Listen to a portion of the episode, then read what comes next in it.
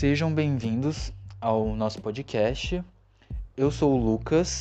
Oi, meu nome é Julia Genípero. Oi, eu sou a Pedrete. Oi, eu sou a Marina Micheletti. Bom, como vocês puderam ver no título, né? O assunto de hoje é sobre a pressão envolvida né, em prestar o vestibular e escolher a carreira certa, né? É, nós quatro somos estudantes de terceiro ano de ensino médio, então é um momento que a gente está passando por essa situação. E para começar, eu queria citar um poema do Carlos Drummond de Andrade, que eu acho que contextualiza muito bem esse assunto. Chama Verbo Ser. Que vai ser quando crescer? Vivem perguntando em redor. Que é ser? É ter um corpo, um jeito, um nome? Tenho os três. E sou. Tenho de mudar quando crescer? Usar outro nome, corpo e jeito? Ou a gente só principia a ser quando cresce? É terrível. Ser. Dói, é bom, é triste. Ser. Pronunciado tão depressa e cabe tantas coisas. Repito. Ser, ser, ser, er, r. Que vou ser quando crescer? Sou obrigado a? Posso escolher? Não dá para entender. Não vou ser, vou crescer assim mesmo, sem ser esquecer.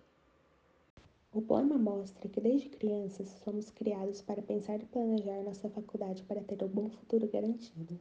É como se desperdiçássemos o dia atual para pensar no rumo de nossas vidas.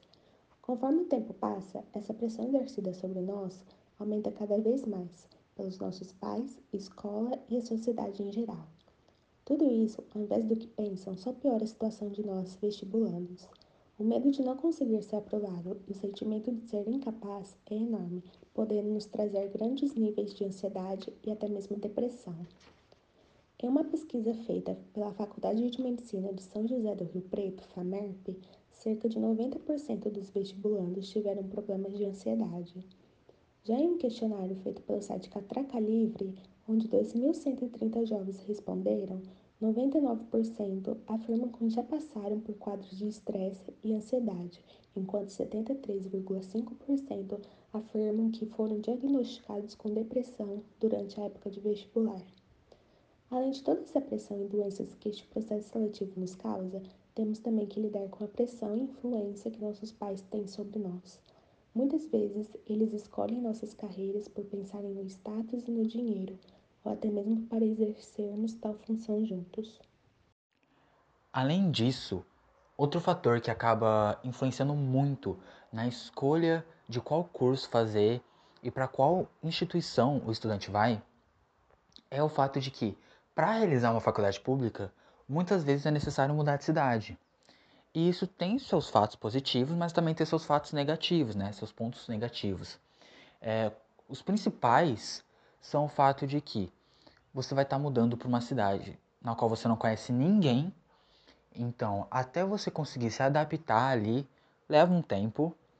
É, a questão financeira também é muito importante, porque se sustentar em outra cidade, na qual você vai ter suas próprias despesas e que você não vai conseguir trabalhar ao mesmo tempo que estuda para se manter é uma dificuldade. E eu acho que principalmente a superproteção dos pais, porque muitos pais não querem que os filhos saiam de casa tão jovens e vão para lugares longes e tenham tanta autonomia e responsabilidade já logo de cara na vida, porque eles têm medo do que possa acontecer, de o filho não conseguir lidar bem com a situação e ter diversos problemas é, enquanto faz a faculdade. Aprofundando em relação à saída de sua zona de conforto, é necessário ter reconhecimento do privilégio que nós, estudantes de instituições particulares, temos.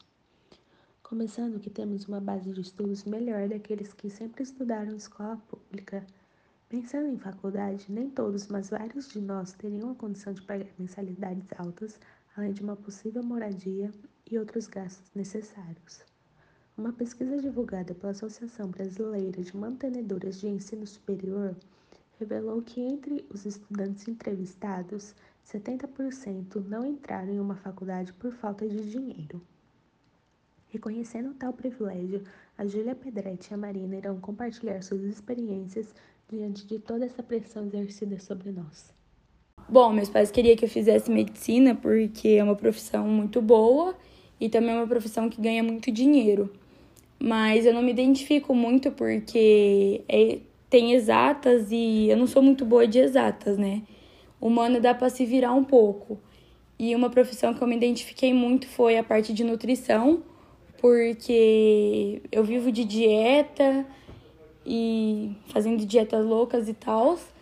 E também quero fazer uma faculdade aqui em Rio Preto. Então, nessa fase de vestibular, faculdade, muitos pais acabam colocando pressões altíssimas em seus filhos, que acabam gerando é, traumas psicológicos e emocionais nos mesmos. Entretanto, meus pais nunca impuseram é, faculdades para mim ou qual profissão deveria seguir. Sempre foram muito abertos e totalmente tranquilos a respeito disso.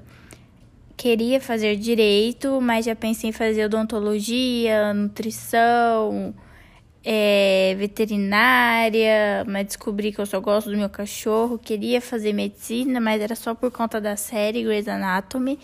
Então, não sei, mas provavelmente seguirei ou direito ou odontologia. Em relação a tipos de faculdades, é, gostaria sim de passar numa federal, como meus pais também ficariam muito felizes que eu passasse em uma, mas também eles não colocam total pressão em mim para que isso aconteça e sei que que se eu quiser passar numa faculdade particular, eles também vão aceitar, aceitar do mesmo jeito.